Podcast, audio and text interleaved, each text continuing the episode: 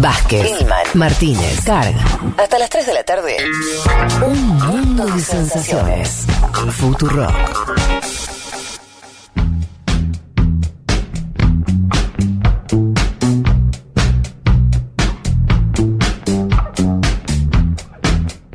Si les parece, nos metemos en el panorama internacional que tenemos para el día de hoy. Arranquemos por acá. Dijimos que estábamos en un contexto de elecciones que se avecinaban, contexto electoral. Una de ellas es eh, la elección de segunda vuelta de Ecuador, que es el próximo domingo. Sí, el Sí, super no domingo. Falta sí. nada. Recordemos un poquito. A ver, 7 de febrero, nos ubicamos en 7 de febrero, primera vuelta. Eh, el amigo Arauz, sí, es el candidato apoyado por Rafael Correa. 32.7% de los votos, un primer lugar claro. Hay que decir, lejos de los guarismos que tuvieron otros candidatos eh, nacional populares cerca del tiempo, o Alberto Fernández o Evo Morales, ¿no? que, que les fue muy bien. Eh, acá se suponía que podía ser una mejor elección. No estuvo mal, en el sentido que tiene un primer lugar con una distancia considerable. El segundo, que fue Guillermo Lazo, con que no llegó a los 20, ¿no? 19.74. O sea, tenés un- un- una diferencia de 13 puntos, relevante. eh, pero bueno, para. lejos de ganar en primera vuelta. ¿Se acuerdan ustedes todo el afer Yacu Pérez, el Sí, tercero en discordia? que dijo que había ganado o que había salido segundo. Finalmente, según los cómputos, quedó 35 décimas por debajo de Guillermo Lazo, quedó ahí denunciando fraude. A ver, la parte lógica de esto es, realmente la diferencia es absolutamente exigua. Sí. Y que no se hizo el recuento que, se, que pedía. Él pedía un recuento total, no se lo dieron. Primero, y, una serie de movidas también políticas de parte de Yacu Pérez complicadas. ¿Se acuerdan ustedes ese famoso, esa famosa reunión eh, en el Consejo Nacional Electoral. con Lazo, exacto, entre, entre Pérez y Lazo, donde parecía haber un acuerdo. Que les creo que a los efectos prácticos le sirvió más a Lazo que a Pérez. Primero porque Lazo es el que pasó la segunda vuelta y después porque Pérez, lugar del que no salió, quedó casi apoyando a Lazo. Y eso es más o menos lo que está sucediendo hoy. ¿Qué dijo Yacu Pérez hace poquito? No fío ni confío en ninguno de los dos candidatos. Recordemos que Pérez viene de movimiento social, de representar a una parte del movimiento indígena. Raro que se ponga equidistante entre un banquero y alguien que viene de, de un gobierno de izquierda, como es el caso de eh, Arauz. Pero bueno, así son las cosas. El cuarto candidato de izquierda democrática, Herbas. izquierda democrática, Herbas, que eh, también estuvo ahí cerca en términos de, de la primera vuelta a, a ese pelotón donde también estaba Yacu Pérez, sí anunció que va a apoyar a Lazo, de forma más decidida. Y unos 16 puntos más o menos había sacado, ¿no? Sí, por eso, y poca, Es la verdad que poca diferencia. digo, esos- Le había ido tres. muy bien en Quito. Sí. Fue una de las sorpresas, Herbás. Diría, Sí. incluso bueno, parecía a la de Pérez, muy bien en Quito. Ya anunció que apoya a Lazo, aunque el partido no, pero él sí, bueno, en fin. ¿Qué dicen las encuestas? Lo de las encuestas lo tomaría con 80 pinzas, ¿no? Porque, bueno, ya sabemos lo que pasa con eso. Hay eh, de cinco encuestas, de- perdón, de, de ocho encuestas hay cinco que le dan ganador a Arauz, entre una diferencia que hay entre los 2 y los 7 puntos. Una diferencia Poca. modesta. Exigua. Nadie dice, nada, gana por 25. No. El- el- lo- la más favorable dice que gana por 7 en la segunda vuelta. Y otras que dicen que gana el propio Lazo. Les leo una, una cita que también me parece relevante. Otro dirigente así, eh, similar a Yacu Pérez en términos de dirigente eh, indígena y campesino, Leónidas Isa, que siempre fue crítico de la posición de Yacu Pérez, esta equidistante. Dijo también hace poco, jamás le apoyaría a usted, hablando de Lazo, causari- eh, el causante del feriado bancario que condenó a ecuatorianos a migrar. Esto es a- alusión a algo que ocurrió hace tiempo, donde Lazo, recordemos banquero, tuvo mucho que ver con algo parecido a la crisis del 2001, a la, a la Sí. ecuatoriana, que terminó muy mal para la gente, dolarización mediante, etcétera. Y Guillermo Lazo como banquero tuvo mucho que ver.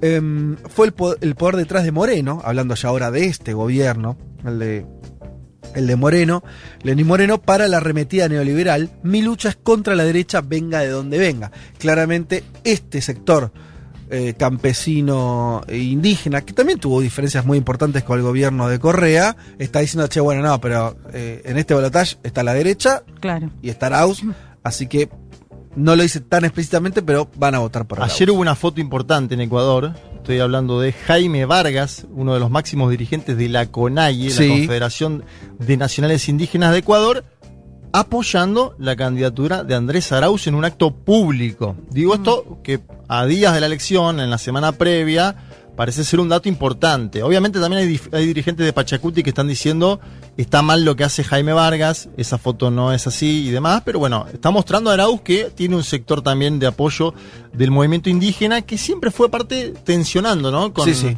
con el propio Alianza País en su momento y, y demás, me parece que hay un dato ahí que, que Jaime Vargas, como presidente de la CONAIE, se saque esa foto con Arauz, deja algo de cara a la semana.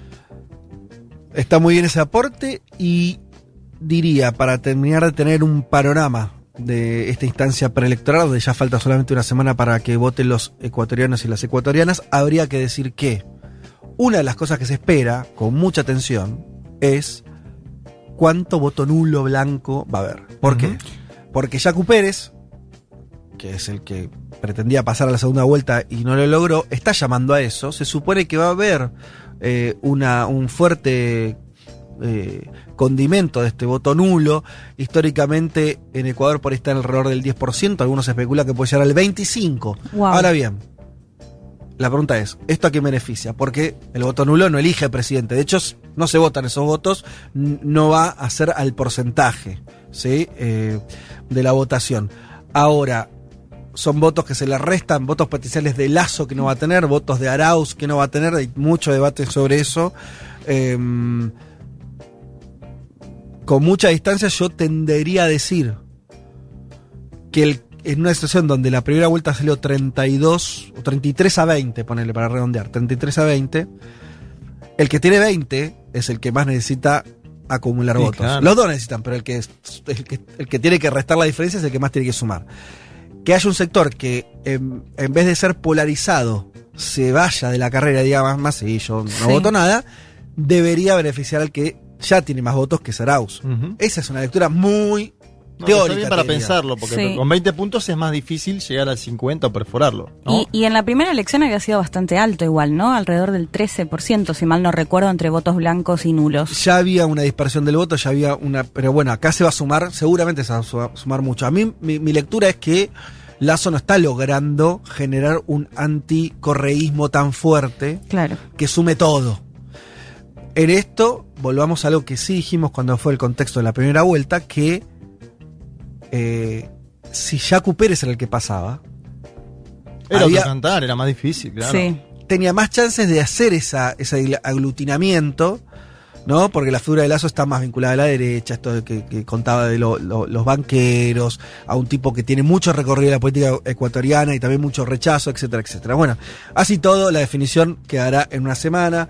Ahí está planteado el panorama, veremos qué ocurre. Pasemos a Chile. Dos cosas para contar de Chile que se vinculan. Por un lado, algo que eh, nuestros oyentes eh, tendrán muy presente que tiene que ver con el aumento de casos en Chile. Eh, Me refiero a, a- a gente con este, infectada con coronavirus, hospitalizada. Siguen también teniendo una mortalidad importante al mismo tiempo de que avanza la vacunación. Estas dos cosas en, en simultáneo. Y por otro lado, la cuestión electoral. Tenían que votar la semana que viene, nada más y nada menos que el inicio del proceso constituyente, o sea, hacer una nueva constitución. Este proceso arrancaba el domingo que viene con la elección a los constituyentes. Bien, no va a ocurrir, lo más probable, falta que lo vote el Senado, pero Sí. no va a ocurrir esto. Y eso que habían propuesto, perdón, Fede, hacerlo el 10 y 11 de abril justamente para evitar que se junte tanta gente En un solo claro. día. Y bueno, así todo esperan pasarlo para el 15 y 16 de mayo. Esa es la fecha ahora pospuesta, que falta que, que- que- se termine de votar, pero bueno, pero ya hay un consenso en relación a eso. Eh, vamos a hablar un poco de la cuarentena reforzada que tiene Chile ahora y que es lo que, lo que termina de, de determinar este, este aplazamiento electoral. A partir del lunes 5, o sea, a partir de mañana, se van a limitar los permisos de desplazamiento individual. Vuelve una fase durísima de cuarentena, extre- la más extrema. Argentina no sé si tuvo, yo, ah, por ahí habría que recordar un detalle, creo que no tanto, en el sentido de que, a ver, Leti, ayúdame que eh, vos tenés también cercanía con lo que ocurre en Chile. Eh, durante la fase 1 solamente se podrán solicitar dos permisos semanales para salir a hacer algo. Eh, durante el fin de semana se va a poder solicitar uno. O sea, son muy pocos permisos de movilidad concreta que tenés. Están cerrados todos los comercios.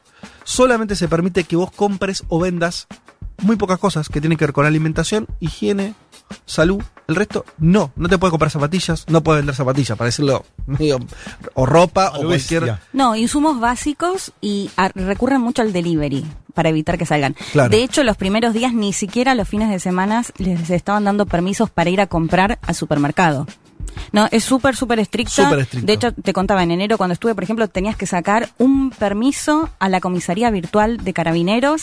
Recién ahí, si estaban todos ok tus datos, te daban el permiso de dos horas de lunes a viernes para ir al supermercado. Bien. Es decir, te olvidaste la mayonesa, Fuiste. chau o delivery. O- claro. Em, es muy importante, digo, es muy gráfico el nivel de, cuarentena que están aplicando. Obviamente que esto tiene que ver con la explosión de casos que están teniendo en los últimos días, con la saturación del sistema sanitario. Em, el toque de queda se amplió. Toque de queda en Chile que está desde hace un año, recordemos, ahora es desde las 9 de la noche. Si no me equivoco era desde las 11 hasta hace un tiempo, ahora lo, lo ampliaron de 9 a 5 de la mañana, no te puedes mover ya más, más allá del permiso, o sea, prohibición completa general de movimiento de entre las 9 de la mañana y las 5, eh, entre las 9 de la noche y las 5 de la mañana. Eh, lo cual habla también esto de, esta gravedad de, la situación en Chile.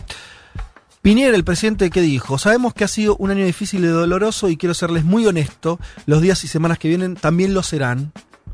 Más personas han debido ser hospitalizadas, lo que está exigiendo hasta el límite de sus capacidades al personal y a nuestro sistema mm, de salud. Redondeo con esta información que es una combinación del Ministerio de Salud y el Departamento de Estadística de Chile. Chile en realidad podría estar teniendo unos 31.000 muertos por coronavirus, sumando esto, los 23.000 y algo que ya tienen confirmados, diagnosticados, con coronavirus sospechoso, o sea, gente que murió sospechosamente, Claro. sin un diagnóstico certero, eh, pero lo más probable es que haya sido por eh, esa misma enfermedad sin un diagnóstico completo, lo cual redondearía unos 31.000 muertos. Yo tengo una pregunta y que es si se puede hacer la elección con estos números, con estos índices, semana pasada promedio 8.000 casos, en mayo. Se lo pregunté a gente de la política chilena y me decían, Y no, o sea, eh, son cinco semanas de diferencia, no es que te va a cambiar drásticamente el escenario. Por, Bueno. ahí, por ahí a partir de estas medidas, eh, Piñera confía en que se pueda solucionar. Y sí, yo creo Ahora, que, que apuntan a eso, la a ver gran qué pre- pasa en esta La gran pregunta es, ¿se podrá hacer la votación en mayo? Porque si no tenés que ir a, ir a posponerlo y ya tenés un, un ambiente más invernal. me, parece que nadie sabe. Me parece que el punto es que me parece que es una postergación. En Chile, recordemos, a diferencia de otras elecciones, esto no es una elección normal. Es una elección que fue reclamada en las calles, que Sí. costó vidas. O sea, Fede, y además se suma que en Chile hay elecciones presidenciales en noviembre y las primarias eran iban a ser en julio. O sea, el otro temor es eso, que si se retrasan estas elecciones pueden llegar a demorar la agenda presidencial, o sea, electoral Sí, o- presidencial. O, o hacer todo junto en algún momento, vaya uno a saber. Uno tendería a concentrar los calendarios electorales, ¿no? Por ahí separar los días. Me parece que muchas elecciones en un país este año va a ser muy complicado. De hecho, la Argentina misma está discutiendo en la postergación de las PASO en agosto próximo. sí.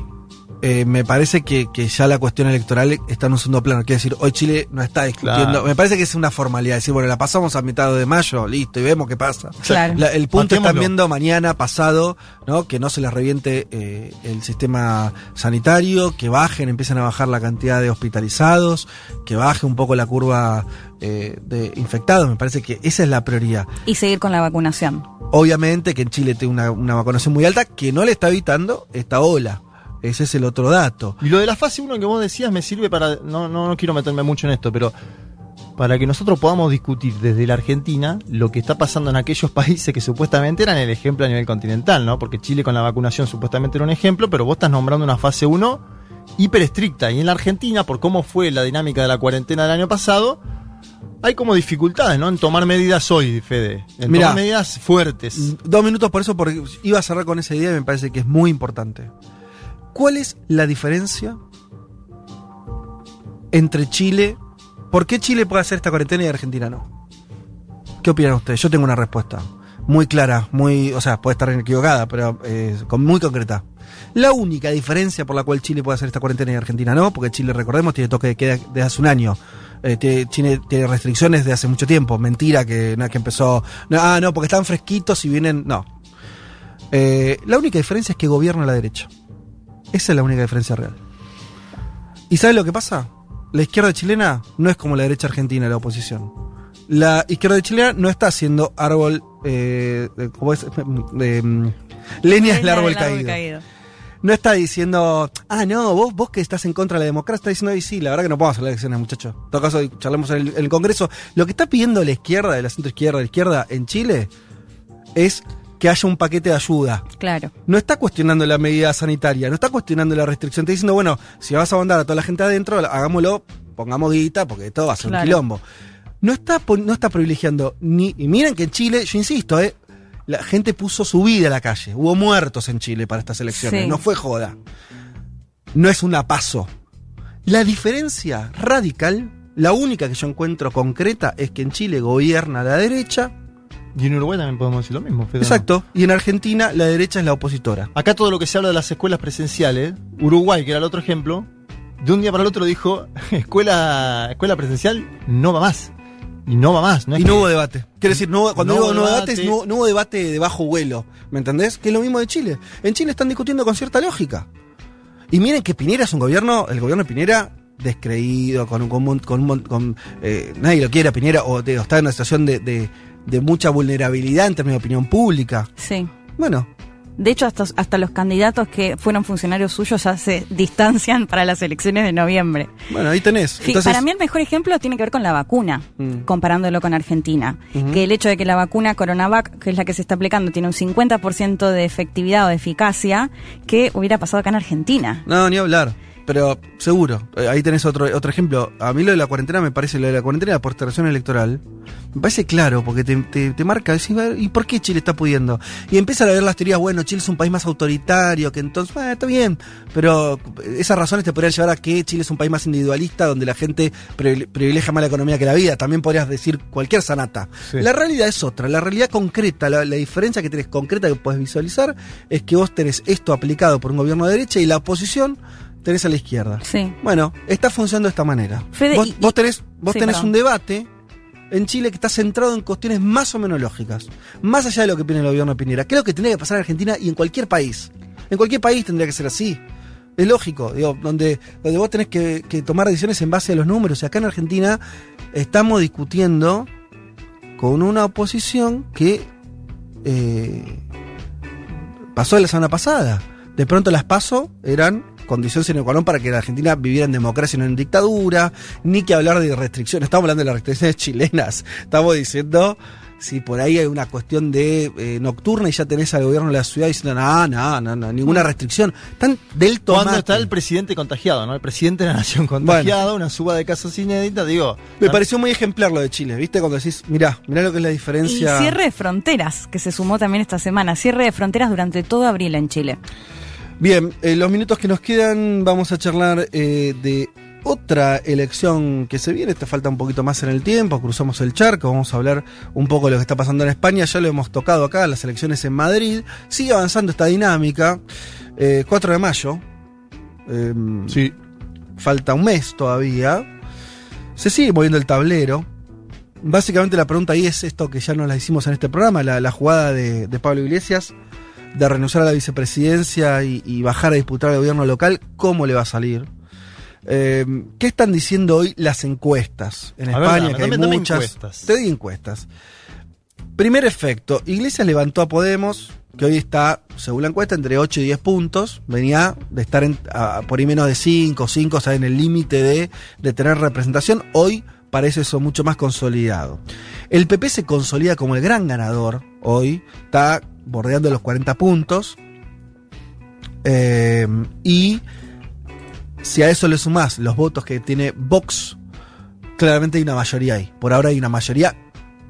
El PP más Vox, no el PP solo. O sea que no estaría funcionando a priori, a priori, a un mes, la estrategia de vamos todos juntos contra la derecha. Digo por la- lo que es la, la encuesta, la, la foto de hoy, Fede. Sí, ahí vamos a decir. va- nos metemos ahí un poquito. Eh, ¿Qué opciones tendría o qué posibilidades tendría hoy?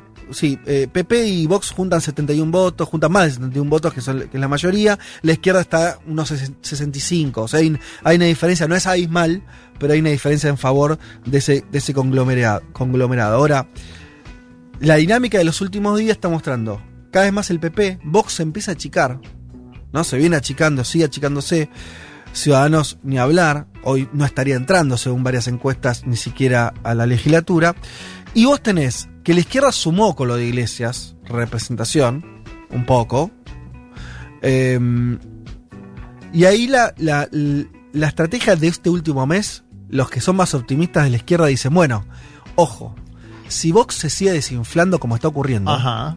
y llega incluso en la situación de que tenga muy pocos votos, porque el PP acumula el voto de derecha eh, utilitario, votemos a, a Ayuso, a, la- a- a quien sería este, quien, quien dirija la Comunidad de Madrid por, por el PP, podría darse una situación bastante paradojal que es el PP ganando por ahí por 45 puntos, Ujú. 48 puntos, Vox no entrando, Y no se puede formar gobierno. no pudiendo formar gobierno solo el PP y una izquierda que crezca un poco más entre todas las variantes. Esto es Podemos, Más Madrid, PSOE. PSOE. ¿Y quién te dice si Ciudadanos vuelve a recuperar un poco y entrar con algún diputado? Una especie de mayoría centro-centro-izquierda. Es complicado. Sí. Es una Pero, alquimia, es pero complicado, pero posible dentro Claro. del escenario. yo traje el tema hoy, falta un mes para las elecciones. Lo- eh, Juan lo trató bien las semanas pasadas.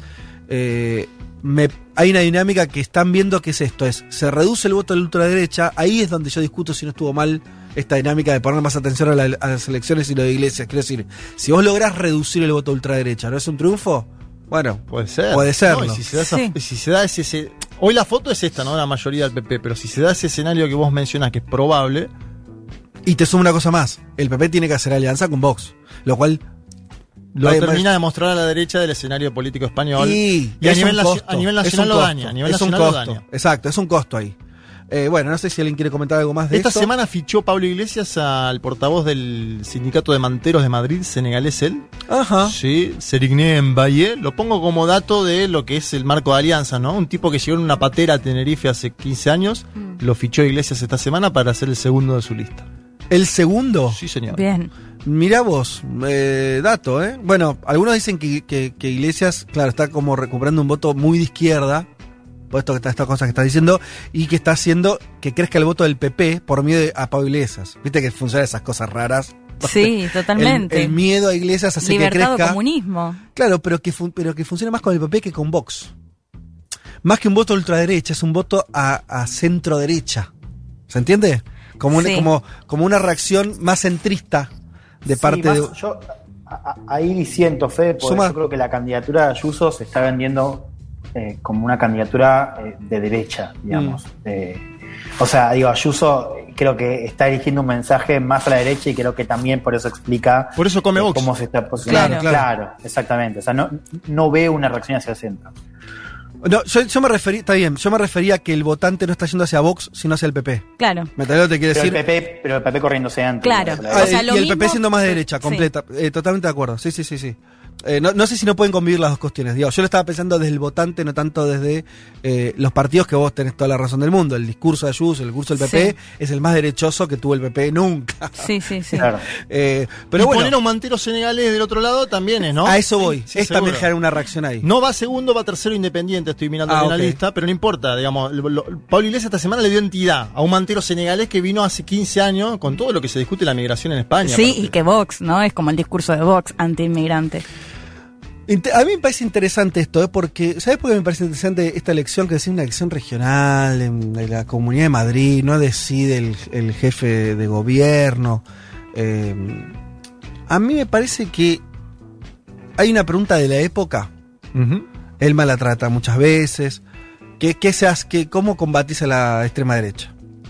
No hay, no hay una respuesta clara, ¿no? O sea, claramente, o sea, hay modelos que no vienen sirviendo. Hmm. Eh, algunos sí, otros no, pero en, en ma- mayoría es una, una- una pregunta que no tiene una respuesta clara. te corres más a la izquierda, no, haces pactos, haces el cordón sanitario, el cordón sanitario Llegas no funciona. moderado, llegas Llega- moderado y cambias la estrategia. al Claro. revés, te plantás y decís nosotros contra ellos. A lo que voy es, me parece que es un escenario más donde se dibuja esa tensión, esa pregunta de la época. Entonces me parece que por eso es relevante. No para hacer extrapolaciones, nosotros tratamos de encontrar el escenario en el que existe, que es este de Madrid, que es este de España, no se puede extrapolar a otros lugares, pero son ensayos de respuesta política que me parece que nos van a acompañar un tiempo largo y que ocurren de distinta manera, con distintos ecosistemas políticos en muchos lugares del mundo. Por eso me parece relevante tanto la jugada de Pablo Iglesias, tanto la elección esta, si el PP se va a gobernar con Vox o no. Digo, todo eso me parece que. eh, si vos es- es- eh, se parecía una cosa invencible que solamente acumulaba y ahora vemos que empieza a perder. No Sí. sé, es una dinámica que, que- que me parece interesante no solamente por el destino de los madrileños, sino por mucho más. Hasta aquí el panorama internacional.